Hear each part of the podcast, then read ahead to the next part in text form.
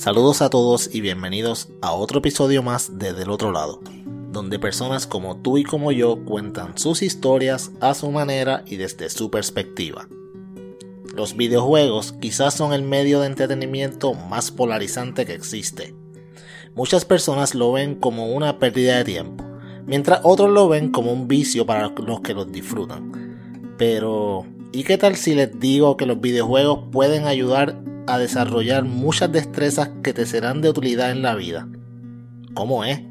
Que jugar un ratito Grand Theft Auto y Fortnite va a ayudar a mi hijo a desarrollarse mejor. Eso quiero escucharlo yo. Pues hoy nos sentamos a hablar un rato con Ken Horowitz, dueño de la página sega16.com, profesor universitario y escritor de varios libros acerca del tema de los videojuegos, y él nos dará su perspectiva profesional acerca de la utilización de los videojuegos como medio de aprendizaje y veremos cómo él ve este tema tan interesante del otro lado.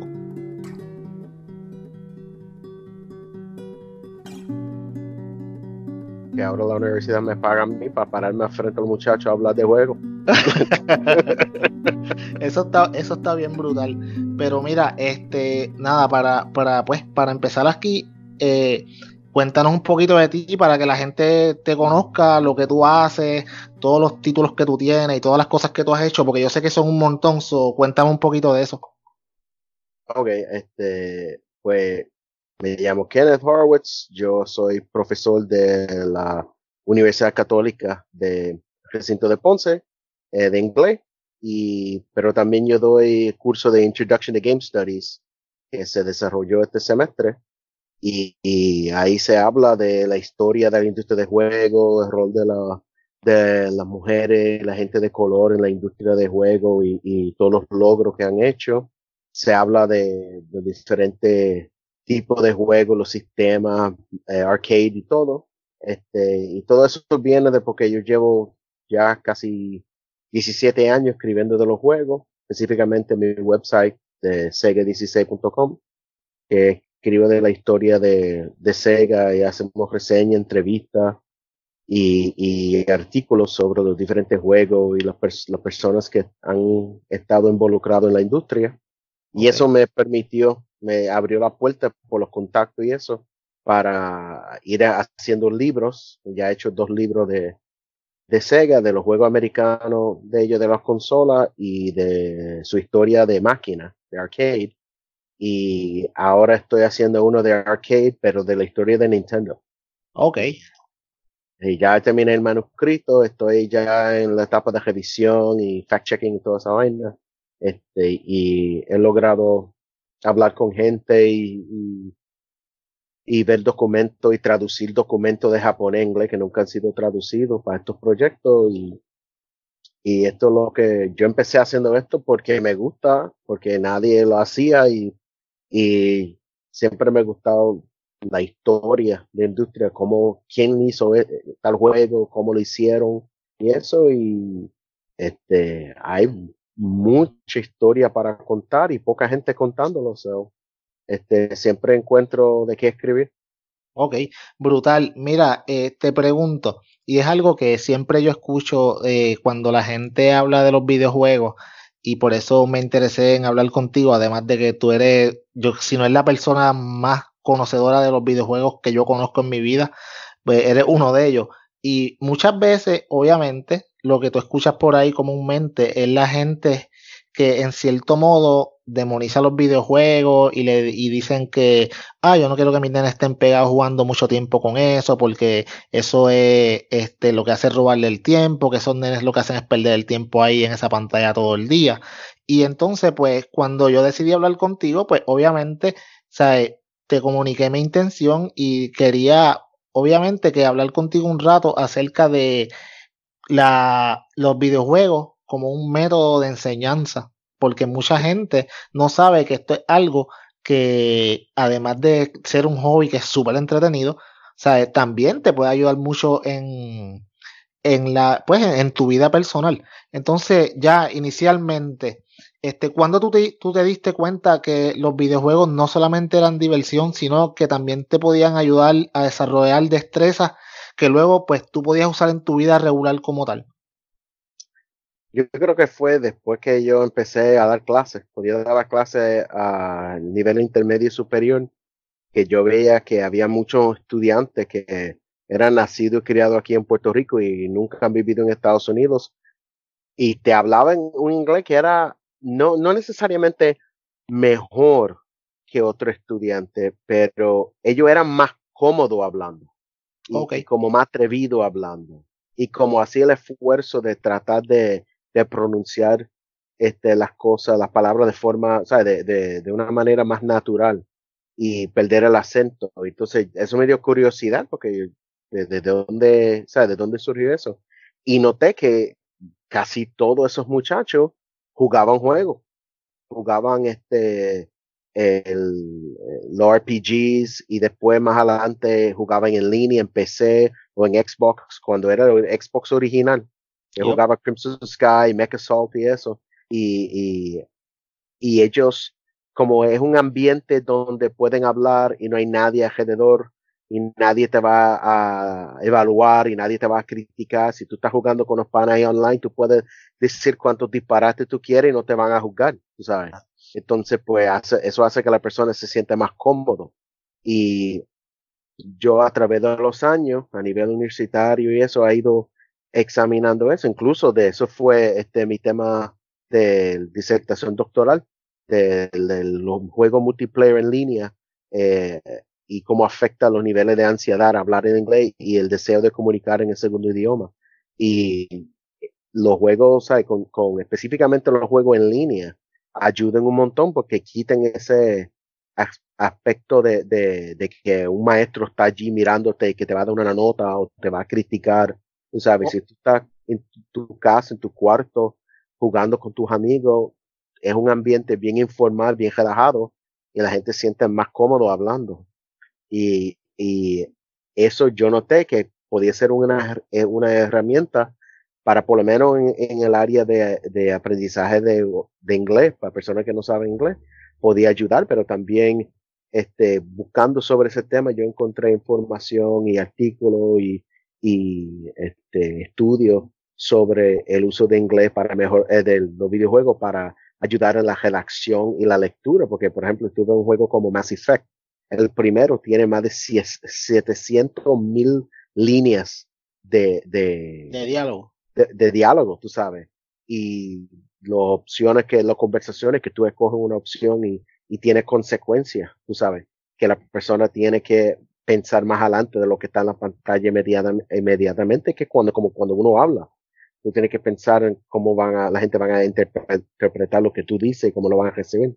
Tú sabes. Y, y, y eso son, son ah, cosas que después yo noté que había varias personas ah, en Nueva Zelanda y en China, en California, en Inglaterra, que han ido estudiando estas cosas. Ok, so, eh, ya uno de los ejemplos como tal, pues tú lo acabas de dar, que es ese mismo, el desarrollo pues, del, pues, del lenguaje, que tengas un lenguaje más fluido, que tenga, que puedas hablar mejor eh, y, y tu lingüística pues sea pues más, más variada porque las palabras que utilizan en estos juegos no son las palabras que normalmente te enseñan en la escuela. So, ya ahí vemos una ventaja cuando una, cuando los muchachos empiezan a jugar este tipo de juegos.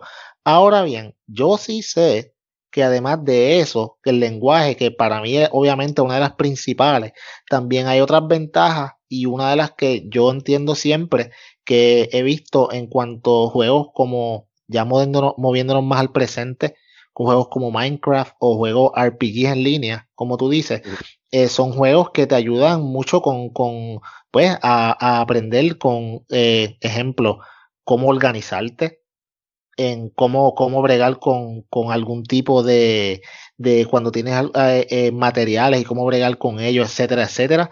en, en cuanto a Minecraft como tal, eh, ayuda a los, los muchachitos hacen unas, unas cosas brutales en esos juegos.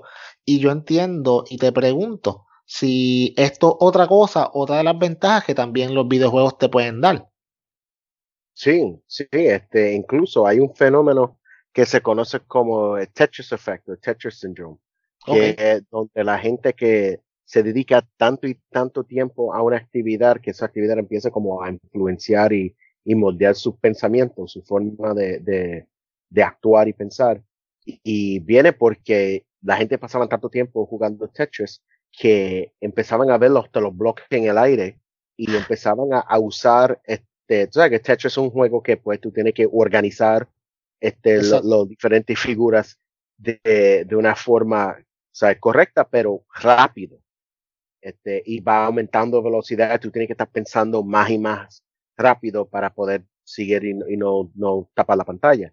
Y eso, eso tipo de juego ayudan a crear este reflejo, coordinación y cosas así, pero también de, de, de organizar, ¿sabes? La, forma en que uno organiza los pensamientos.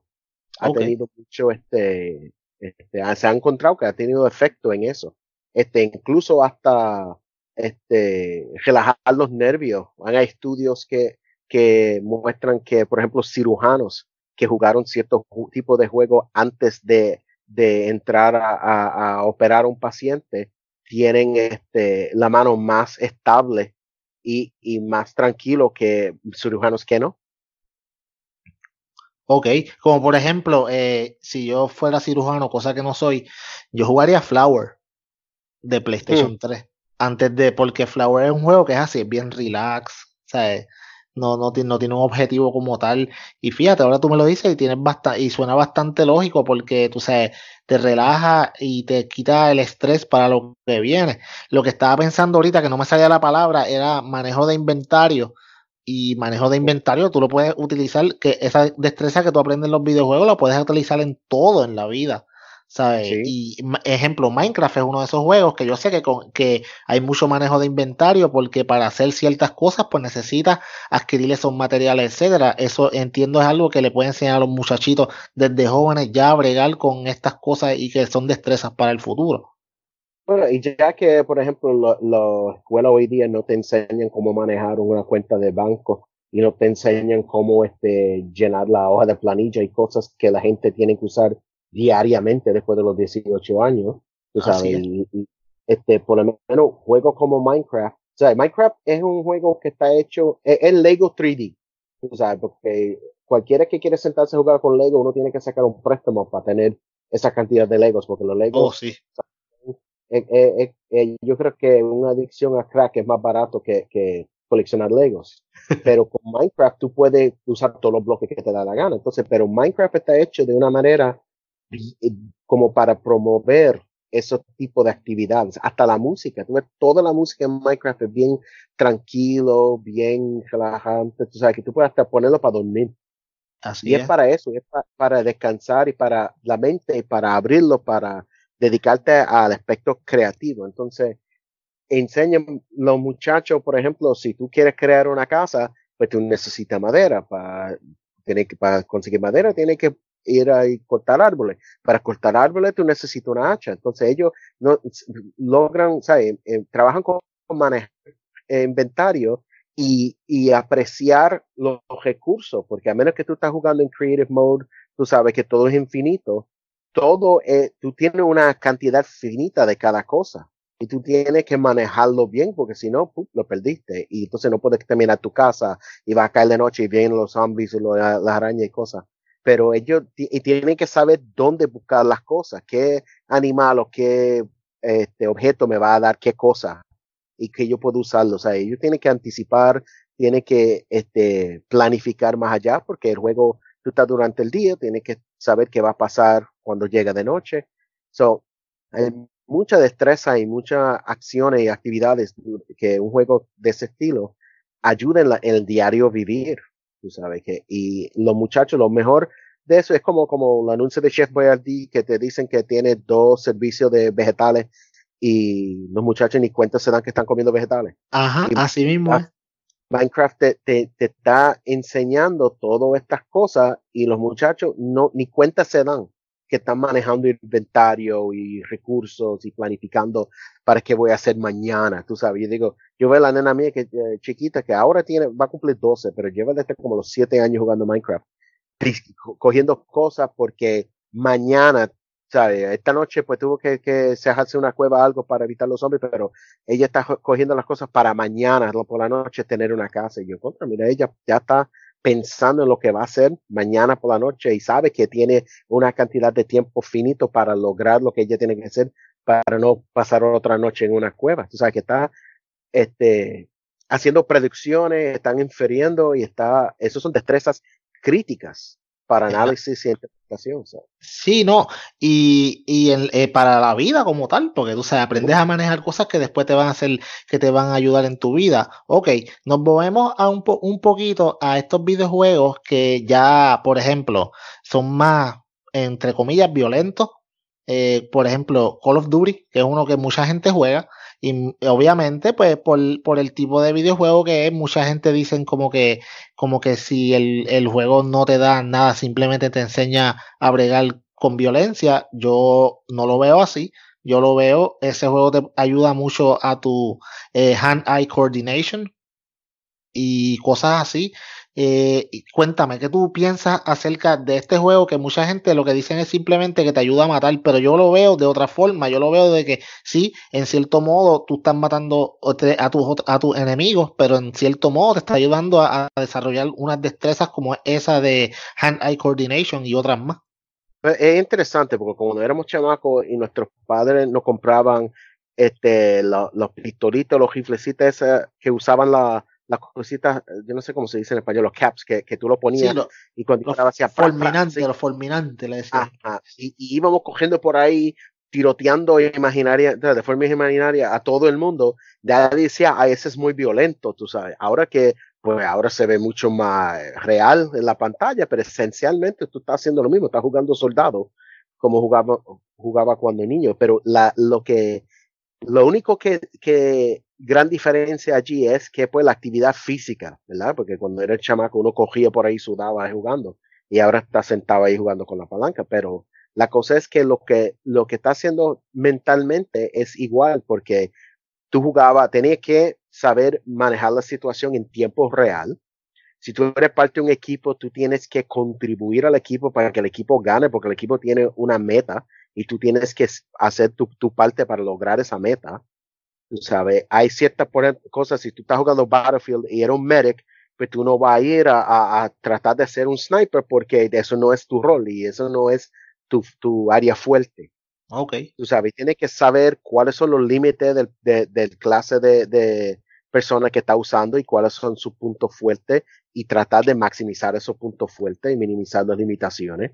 Tiene que saber manejar los recursos que tiene a la, a la mano Tú sabes, si tú estás, por ejemplo, jugando un mapa y hay un área que donde hay armas y el otro equipo llega primero y tienen una, un, un área que es más alto y tiene una ventaja porque el terreno de ellos es más alto, pues tú tienes que saber manejar de un punto, de una, perspectiva de desventaja, porque en la vida todo, o sea, la mayoría de la vida es así. Exacto. Y son, son destrezas, y todo eso pasando en tiempo real con que 20, 30 y pico de personas corriendo por ahí, disparando y explotando, y tú tienes que, eh, tú tienes que absorber toda esta información y procesarlo en el momento instantáneamente. Y la vida es así, porque tú no puedes decir la vida, tiempo, déjame pensar. La vida no es así. Sí, ¿no? Y te, ayuda a tomar decisiones flash en el momento, que muchas veces en el área de trabajo eso es algo que uno tiene que hacer, tú tienes que tomar una decisión en el momento y no es como tú dices, dame darle pausa, pensar a ver lo que hago, es ahora o es ahora. Este, finalmente... la cosa es, que, que, este, esto de que los juegos violentos, eso va, eso básicamente lleva desde que empezaron los juegos. ¿Sabe? El primer libro de uno, no sé si es exactamente el primero, sino es uno de los primeros. Es un libro de, de videojuegos de un autor de apellido Sullivan. Yo lo tengo allí, no me acuerdo el nombre ahora mismo. Pero la cosa es que en ese libro, que es de 1983, ya hay un capítulo hablando de la actitud de, de ciertas personas, comunidades, este, sobre la violencia de los juegos, las máquinas y habla, por ejemplo, este, pueblos en municipios en Texas. Yo creo que Mesquite, Texas era el primero en, pasar una ordenanza para prohibir que personas menores de 18 años entraran a los arcades porque era muy violento. Y, y siempre ha sido así. Cuando empezaron las cómicas, dijeron que las cómicas iban a destruir nuestra juventud, el pinball iba a destruir nuestra juventud antes de eso, después las películas, después la música en las 80, después el videojuego, ahora son, ahora es el internet y las redes sociales. Cada tecnología y cada cosa de pop culture que la gente abraza, pues siempre hay ese ola de resistencia de que, que mirando solamente el aspecto negativo y ninguno de estas cosas han destruido la juventud. Tú sabes, mira, gracias a todas esas cómicas que, que no iban a destruir, mira todas las películas de Marvel y eso que tenemos ahora. Sí, exacto. La música, lo, ¿sabes? todas estas cosas que dijeron que iban a destruir, lo que hicieron fue abrir industrias nuevas, tú sabes, este, y, y, y este, abrir la cultura, tú sabes, y siempre es así, siempre va a haber gente que va a decir eso. Ok, so te pregunto, ahora estamos hablando de las destrezas motoras y eso está, eso está muy bien, pero vamos a hablar un poquito de las destrezas creativas en cuanto a la música, el arte, etcétera. ¿Tú crees que los videojuegos también te pueden ayudar al desarrollo de esas destrezas, por ejemplo, el pues al arte, la música, cosas así? Bueno, todos los juegos no, porque una de las cosas, las limitaciones que tienen los, los videojuegos, que son los, los, videojuegos comerciales, están hechos para una, un propósito específico. Y hay muchos aspectos creativos y cosas como aprendizaje de lenguaje y cosas así, que los videojuegos que tú compras en las tiendas no cumplen porque no están diseñados para eso. Ok. Entonces, hay juegos, este, por ejemplo, juegos como Mario Maker, juegos como Minecraft, tú sabes, eh, juegos que te, te, te dejan pintar, esos juegos, este, ayudan, ¿sabes? Y, y, y pueden ser, este, un, un punto de comienzo para, para desarrollar o por lo menos para eh, despertar la creatividad. Tú sabes, tú ves las cosas que la gente han hecho con la, la música en, en Mario Paint. Sí, eso te iba a decir. Bárbaro, tú sabes. Y, y, eso tú tienes que ser una persona creativa para eso. Tú sabes. Y muchas de las personas que tú ves en la industria hoy día, que este, son músicos haciendo música de los videojuegos o que son artistas trabajando en videojuegos, empezaron ellos dibujando, este, copiando la arte de la caja de uno de sus juegos favoritos. Y esto no es algo que, que es difícil entender. Este, tú ves, por ejemplo, Dungeons and Dragons. Muchos de los artistas que tuve dibujando los libros ahora eran fanáticos de los artistas que dibujaban Dungeons and Dragons en los 70 y los 80 y los 90. Tú sabes que lo mínimo lo que ellos jueguen y lo que ven sirve de inspiración, pero hay juegos como Minecraft y, y, Mario Maker, eso, que son, están hechos específicamente para despertar o tocar ese aspecto creativo y pueden ser muy efectivos. Hay personas que, que juegan algo, un juego así y eso le puede, este, hacer que ellos toman la decisión de que eso es lo que ellos quieren hacer con el resto de su vida. Ok. Ok. Brutal. Ahora bien, vamos a movernos un poquito al área que siempre está en controversia, que ahorita hablamos un poco, pero quiero entrar más en detalle, y es acerca de los videojuegos violentos. Este, ¿Tú crees que hay algún tipo de correlación entre estos, este tipo de videojuegos y, y si este tipo de videojuegos te puede dar algún tipo de desarrollo de aprendizaje o simplemente hay juegos que solamente son violentos y ya?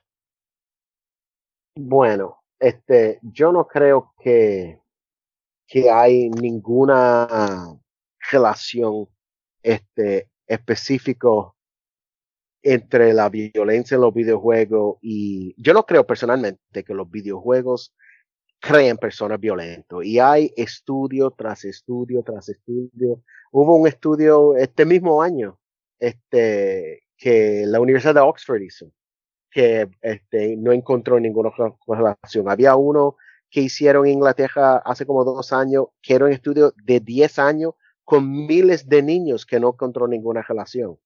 Tú sabes, este, la cosa es que este estudio, esto es como la cosa de la vacuna, tú sabes, que, que en, cierto modo es un poquito más, este, más blanco y negro porque la gente va y hace un estudio con una población específica y encuentran lo que piensan en una, este, congelación. Entonces, después salen tres estudios con poblaciones más grandes que no encuentran ninguna, entonces dicen, ah, pues, este, no hay consenso, tú sabes. Sí. Y, y, no es así, tú sabes. Ahora, que si una persona tiene tendencia violenta, violenta ya, y, o es una persona ya violenta y juega juego violento, que eso puede, qué sé yo, este, amplificar esas tendencias. No lo dudo, pero es como cuando lo que está saliendo con la estupidez esto ahora de que Fortnite crea adicción en los niños. Ah, sí. ¿Sabes? Pues si tú dejas al nene jugar Fortnite 15 horas diario, pues claro que esa... se convierte en, en, en, adicto, es como cualquier otra cosa, tú sabes. Y, una, y te voy a hacer un, déjame, perdona que te interrumpa, y dice Fortnite, y te voy a hacer un cuento que de eso mismito que tú acabas de decir. Obviamente mi nene juega Fortnite, mi nene tiene 10 años y él le encanta. Eh, y es como tú dices, si yo lo dejo 10 horas, él juega 10 horas. Y cuando yo le digo hay que apagarlo, él me dice, déjame jugar uno más. Y yo lo dejo pero cuando se lo digo la segunda vez, ya él sabe que tiene que apagarlo y lo apaga. Que aquí, aquí también hay responsabilidad de parte de los padres de que no tienes que darle el, juego al nene por 10 horas porque obviamente que se va que se va a enviciar, pero si tú se lo das por un tiempo determinado, pues no debe de haber ningún tipo de problema. Mi niño juega desde hace tiempo, mi niño no es violento. Sí, la nena mía juega, la nena mía mayor va a cumplir 16 años. Y ella es loca jugando Fortnite. Ella juega los fines de semana, en la semana durante clase no juega. Y ahora en verano juega una cierta cantidad de tiempo. Y ya, si lo dejo jugar toda la, noche, está hasta las 4 de la mañana jugando. Cuando nosotros éramos chamacos, si no nos dijeron nada, yo, yo quedo jugando hasta sale el sol. Claro. Pero la cosa es que la nena mía no es violenta, pero la cosa es que esto tiene que ver con la responsabilidad de los padres. Tú sabes, es como cuando este, la que salió, la controversia que salió con Grand Theft Auto. Que hay que si Grand Theft Auto hace los nenes violentos y que este es mal juego que se debe prohibir. Pero es que Grand Theft Auto tiene un rating de M de mature, no está hecho para niños, no lo mercadean a niños. La, la, el, la tienda, por ejemplo, GameStop, este, yo he estado en la tienda de GameStop cuando un nene chiquito viene a comprar ese juego y el empleado le dice que ese juego no es para alguien de su edad, que no lo puedo vender. Y el muchacho se va, vuelve con el papá y el papá le dice, ah, eso no tiene nada que él no haya visto ya y se lo vende. Entonces el muchacho me mira a mí como tú ves y digo, ven, mano, tú hiciste tu trabajo. Tú sabes, si ese nene se vuelve un tú sabes, violento, eso no es culpa tuya. No, y que ya los papás, ya los papás le están dando, le están dando a él la vía libre para que, tú sabes, para que aprenda de que, sabes que tú puedes hacer lo que te dé la gana y no tienes que ir autor, y no importa, no sabes seguir, no tienes que seguir las reglas que te están dando las mismas casas que dicen que este juego es violento y es para adultos, porque está bien, úsalo, haz lo que te dé la gana. O sea, yo, yo tengo Grand Theft y yo lo juego, pero yo lo juego después que las nenas se acuestan yo, yo no juego, yo jugando, yo no juego cuando mis hijas están despiertas que pueden eh, ver el juego escucharlo porque ese juego no es para ellos. Mucho menos voy a dejar que ellos lo juegan. Tú sabes. Entonces vienen y los padres y permiten que los nenes juegan. Ahora siempre, sí, si hay una tienda que lo que quiere es vender el juego y, y lo vende como quiera, pues eso es malo y eso hay que este, investigarlo y tomar todas las medidas, ¿sabes? Eh, pertinentes legales. Pero cuando el juego está hecho para adultos, tiene rating para adultos, se vende solamente a adultos y el adulto permite que el nene lo juegue o lo compra para el nene, pues entonces. O sea, eh. la nena mía me, me, me decía que en su salón se burlaban de ella porque ella todavía jugaba Minecraft. Porque todo el mundo en su salón jugaba Fortnite. Y, otros juegos eh, que son M de Mature y, y se burlaban porque a ellos no la dejaban. Y yo, yo dije, muy bien, tus amigos están confirmando que yo estoy haciendo mi trabajo como padre. Exacto. Así es el mío, y el mío es así. El mío tiene un amiguito que, que es un año menor que él y juega Hitman. Y yo le dije a él, él me dice, no, que él juega Hitman y juega Call of Duty. Yo le dije, ¿sabes qué? Pues que él juegue, pero tú no vas a jugarlo. Y ya, ¿sabes? Y él, él no me lo pide. Él me dice, no, yo no tengo la edad todavía para jugar eso. Cuando yo tenga la edad, pues entonces lo juego. Tú sabes, pero, pero yo estoy haciendo lo que se supone. Yo lo dejo jugar lo que él tiene edad para jugar. Tú sabes, yo no, lo, yo no lo pongo a ver violencia, violencia gratuita en los videojuegos simplemente porque sí, porque los demás lo hacen. Pues si los papás lo hacen, allá ellos. Yo tengo que ver por el mío. Yo no puedo ver con los demás. Y mi nene lo entiende. Tú no llevarías a tu hijo a ver la llorona en el cine. Exacto. Cuando, cuando salió de Watchmen, yo me acuerdo que yo fui con un amigo y su esposa, y yo fui con mi esposa, nosotros cuatro, a ver The Watchmen. Y yo me acuerdo nosotros esperando que, tú sabes, esperando que, la, película empiece, ver la gente entrando. Yo vi tantos niños en ese cine y yo miraba a amigo mío y miraba a mi esposa y decía, esto se va a poner bien bueno cuando empiece la película. Empiezan las películas, empiezan a romper brazos y matar gente, y después la escena de sexo, y los padres llevando a los nenes con los ojos tapados saliendo del cine, y, y a mí no me daban ninguna pena, porque primero, la película, yo no voy a presumir que ellos conocen eh, la novela gráfica del 86, 87, que es para adultos, pero, mano, el póster dice que rated R, lo dice que es R. para eso, está, para eso están los ratings. Entonces, rápido la gente viene, ah, que si ese juego es violento, hace los nenos violentos. Yo juego Red Dead Redemption, pero yo no voy trepándome este, un, un, caballo, eh, sí, es un caballo robando bancos. Tú sabes, que, que hay que, que, tener un poquito más sentido común antes de rápido. La cosa es que también la gente, mucha gente prefiere buscar cualquier cosa para echarle la culpa, para no aceptar la culpa de ellos mismos. Eso, eso es muy cierto. Muchos padres que no han hecho su trabajo y es mucho más fácil echarle la culpa a la televisión, a las cómicas, a los videojuegos, a la música, a lo que sea, que aceptar que no están cumpliendo. Exacto. Mira, y en ese mismo, y en esa misma línea, me imagino que tú sabes que busque con tanto tiempo y tanto conocimiento de videojuegos, eh, muchas veces, pues la gente todavía en esta, en el 2019, la gente ve los videojuegos y mucha gente todavía dicen que eso son cosas de nenes chiquitos. Si supieran que es la industria del entretenimiento que más, más dinero genera, por mucho, cada vez que hay un lanzamiento de un juego grande son millones y millones de récords que se rompen. Y sí, gente, los que están escuchando que dicen, sí, claro, eh, esa peliculita de Marvel que eh, ha hecho dos billones de dólares en como cuántos, par de semanas. Eh, creo que Red Dead Redemption hizo 750 millones de dólares en un día. Estamos hablando que los videojuegos es una industria que genera más dinero que la misma industria del cine. Y, te, y en esa misma línea, eh, cuéntame algunas de las cosas graciosas que la gente te tiene que haber dicho cuando tú le dices que tú eres gamer, etcétera. Bueno, lo, lo, más que me gusta es que cuando este, yo le digo en la universidad que vienen compañeros o vienen padres o vienen estudiantes, no estudiantes no, no tanto, pero otros miembros de facultad y eso en actividades profesionales cuando la directora o alguien menciona que yo he publicado libros y ellos, ah, sí, usted ha publicado de qué? Y cuando digo, ah, la historia de, de, de, de videojuego, ellos hacen como, ah. Sí, te miran como que, qué porquería. Ajá, entonces cuando eh, la Asociación de Gamers de la Católica Mayagüez este, hizo una actividad para yo presentar el libro, el primer libro, y ahí fue la, la administración, fue el decano, fue la rectora, y ellos estaban como, cuando, cuando yo le, yo fui bien listo porque yo no, yo, sabes, tú me dejas, yo me paro ahí por tres horas a hablar de Sega, pero yo dije, no, a esto, a esta gente yo le voy a enseñar el valor de esto. Y yo se lo piché como de, del uso de métodos investigativos académicos a, a, en, en temas no tradicionalmente académicos. Por ejemplo, los videojuegos. Y la cara de ellos como, ¿eso se puede? Eso se puede investigar y yo, claro que se puede investigar. Y cuando yo hablaba que usaba la historia oral y la traducción de documentos y formato app y todas esas cosas, ellos quedaban locos y sin idea porque ellos pensaban que eso, lo, porque también la gente todavía cuando habla de videojuegos todavía piensan en Nintendo como eso fue algo de ayer. Y digo, mira gente, la, la industria de videojuegos tiene medio siglo ya.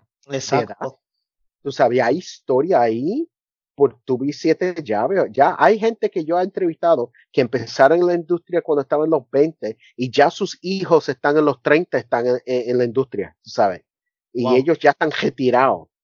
ya, ya esto es una industria establecido con historia, con, con, con eventos históricos y, y impacto que, que se puede documentar y contar. Y entonces la gente todavía no entiende. Ah, pero tú sabes, tan, ¿cómo, para qué tú quieres hacer eso si eso es para niños? Y cuando yo le digo que la edad promedio de los, del gamer en Estados Unidos es 30 años de edad, porque esos nenes chiquitos que están pensando en la época de Nintendo y máquinas ya, han, ya han crecido Sí, ya tienen, tienen hijos y juegan con sus hijos. Y no, y ya tienen, y tienen poder adquisitivo, tú sabes, porque esas consolas de 500 pesos no se venden solas, ¿sabes? Alguien las tiene que comprar. Y tú lo ves en la cultura popular, por ejemplo, yo voy a Walmart y yo veo que en los juguetes hay los Transformers, hay un Optimus Prime brutal. Ese Optimus Prime vale 50 pesos.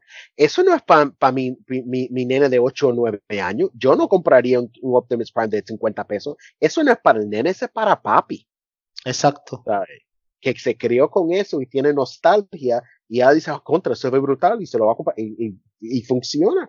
Tú sabes, y la cosa es que la gente como no entiende que los videojuegos no son específicamente cosas de niños como las cómicas.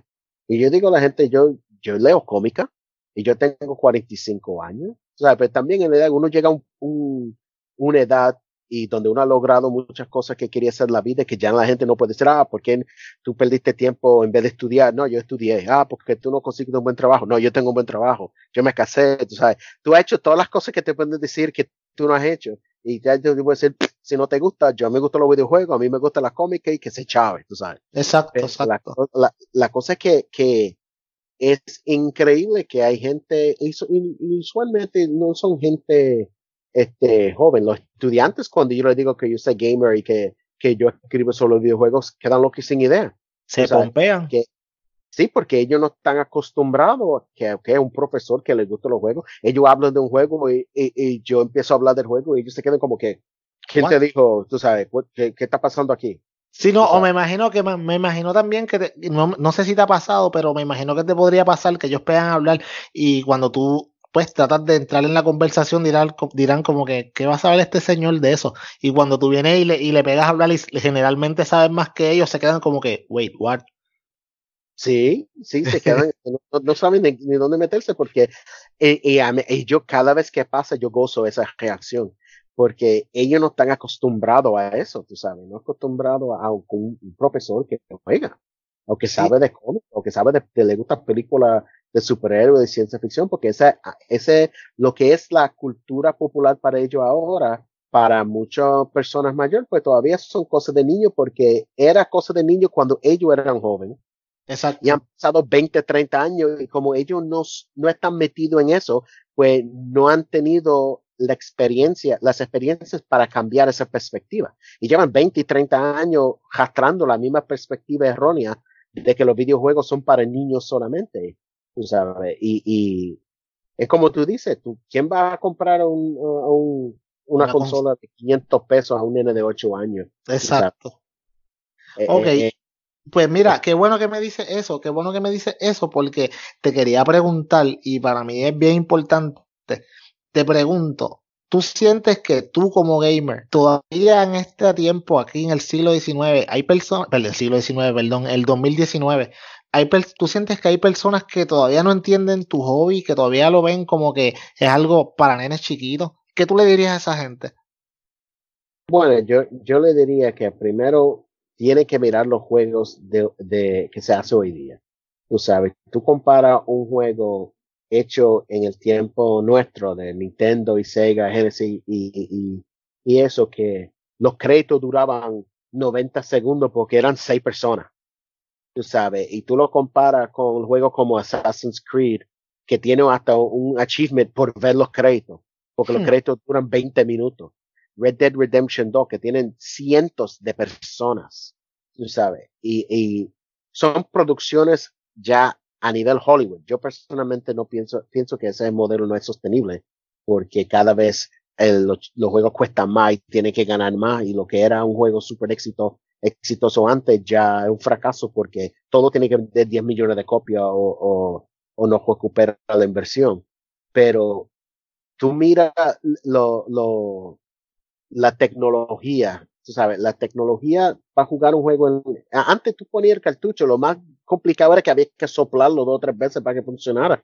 ¿Sabe? Hoy día tú tienes que tener una conexión de internet, tú tienes que saber manejar eh, eh, la memoria que tiene el sistema, tú, tú tienes que saber manejar control Bluetooth, tú tienes que tener un headset, Tienes que saber hacer troubleshooting cuando da problemas, o ahí estamos hablando de otra cosa que te enseñan los videojuegos, porque cuando, eh, ahora mismo, cuando yo tengo algún tipo de, en mi casa hay algún tipo de problema con la conexión, ya mi nene sabe hacer troubleshooting de Wi-Fi, ya él sabe qué está pasando con el, si es el router, si es la conexión, mi nene conoce de ping times, mi nene conoce de latency, y mi nene tiene 10 años, tú sabes, y todo eso lo ha aprendido jugando Fortnite. Tú sabes que son otras cosas que la gente no ve y que todas son, estas son cosas que te ayudan. Yo pongo a mi nene versus un niño que no juegue, que no juegue videojuegos tan ávidamente como el mío y los pongo lado a lado de la misma edad, yo te garantizo que mi nene, no porque sea mi nene, pero sabe más. ¿Por qué? Porque todas estas cosas las está aprendiendo. O sea, ya él tiene destreza, ya él sabe lo que son estas cosas a los 10 años. En la vida yo a los 10 años sabía algo así. Sí, sí, por eso que yo diría a esa gente, tú sabes, yo no pretendo que la gente, todo el mundo juega videojuegos, pero por lo menos que entiendan que los videojuegos no son cosas de niños. Esa mentalidad de que eran cosas de niños era en la época cuando los videojuegos eran nuevos y estaban mercadeados para niños, pero ya esos niños han crecido, tú sabes, y ahora todo el mundo juega. 93% de las casas, según la misma estadística del ESRB, el Entertainment Software Rating Board, 93% de, de las personas en Estados Unidos juegan, aunque sea Candy Crush en el teléfono, juegan. Tú sabes, la mitad, más de la mitad, como 52% de los que gamers son nenas. Así que esta mentalidad de que son nenas jugando allá en el basement de casa de la abuela, tú sabes, ya eso no, no, cada vez con el tiempo, cada vez eh, se va alejándose más de la realidad y yo diría que esta persona tiene que por lo menos educarse un poquito, porque es falta de educación, porque no es malicia, es simplemente como dije, esa gente no están metido en esto, pues ellos no han tomado el tiempo, no han tenido la experiencia para actualizar esas experiencias, tú sabes, entonces ellos todavía están pensando de hace, como hace 30 años atrás. Ok, finalmente, eh, ¿qué tú le dirías a, estas personas que nos están escuchando hoy y que todavía piensan que los videojuegos son solamente entretenimiento sin sentido para sus niños? Bueno, yo diría que este, tienen que ver los videojuegos de la misma forma que cuando un nene juega baloncesto, tú no lo ves como simplemente un deporte, algo, una actividad que hace de niño que no va a tener sentido porque él nunca va a llegar al NBA o si le gusta dibujar, pues no vale la pena porque nunca va a llegar a ser artista famosa. Uno tiene que ver las calidades buenas de la actividad. Si una actividad sano como, como por ejemplo, este, eh, algo social que el muchacho puede sentarse y disfrutar con los amigos de un ambiente sano, ¿sabes? La casa, en vez de estar en la calle haciendo Dios sabe qué, con Dios sabe quién está tranquilo en la casa jugando un juego con los amigos, o si los amigos pasan, como cuando mi hija tiene las amigas que pasan la noche y están jugando Fortnite, yo estoy tranquilo porque yo sé qué están haciendo, dónde están, con quién está ella. Tú sabes, es, es la experiencia que uno tiene que fijarse. Y por eso viene ese rol de padre que es tan importante. Tú sabes, este, lo, los videojuegos pueden tener mucho impacto, no solamente en que el nene puede quizás decidir más tarde dedicar su vida a, a, diseñar o ser artista o whatever. Pero que es un, pasatiempo o una actividad sano que, pues, si, si es algo sano y algo que le gusta hacer, tú sabes, y no hace daño a nadie, pues entonces no es algo que, que debemos ignorar y debemos buscar la forma de que, que puede ser más productivo en vez de tratar de de matar o, limitar cómo disfrutes. Pues buscar la forma de, hacerlo de la forma, de, de, la perspectiva más sana o más este, creativo posible para que le ayude, tú sabes, cuando llega a ser adulto. Este, yo escribía, pero yo no escribía sobre videojuegos y decidí combinar las dos cosas y yo pensé, pero como yo voy, es, yo siempre pensaba, por muchos años pensaba, ¿sabes? Que lo que yo hacía en el trabajo como profesor era una cosa y lo que yo hacía escribiendo para de videojuegos era otra cosa. Y ahora yo he visto que eso no necesariamente es así. O sea, que uno no sabe Porque yo me acuerdo de los padres míos decían, ah, que estos videojuegos, eso no va a dejar nada, es una pérdida de tiempo. Y cuando me llegaron las copias de mi primer libro, yo lo saqué de la caja en casa mami y lo puse en el counter. Y con cada copia que, que yo ponía en el counter, decía, ¿quién era que me decía a mí que los juegos no me iban a dejar nada? ¿Quién era que me decía a mí que esto era una pérdida de tiempo? Y puse todas las copias uno encima de otro mirando a ella. Tú sabes, y ella se reía porque jamás pensaba, pero la cosa es que uno nunca sabe. Tú sabes, de la misma, mente si, lo, si los nenes de Michael Jordan no hubiesen dicho que, que el baloncesto nunca le iba a dejar nada o, algo por esto. Tú nunca sabes. Sí, exacto, que mucha gente como que lo ve simplemente como entretenimiento sin sentido y no, y no saben que de verdad pues te puede ayudar mucho en, en diferentes facetas de la vida, inclusive, inclusive pues darte como en el caso tuyo, que tú combinas tu trabajo con, con tu hobby y me imagino, siempre la pasas bien porque siempre estás haciendo lo que te gusta. Y eso es al final del día lo que uno quiere hacer, entiendo yo. Sí, entonces me, me, me, puede, me pagan por hacer algo que yo haría gratis, simplemente por amor al arte. Y no es necesariamente que el nene va a salir escribiendo o pintando algo para videojuegos, pero lo que él ve en los videojuegos y si le gusta pintar, le gusta el arte, las cosas que ve en videojuegos puede aumentar y, y, y, alimentar esa creatividad y después quizás, quizás él pinta otra cosa.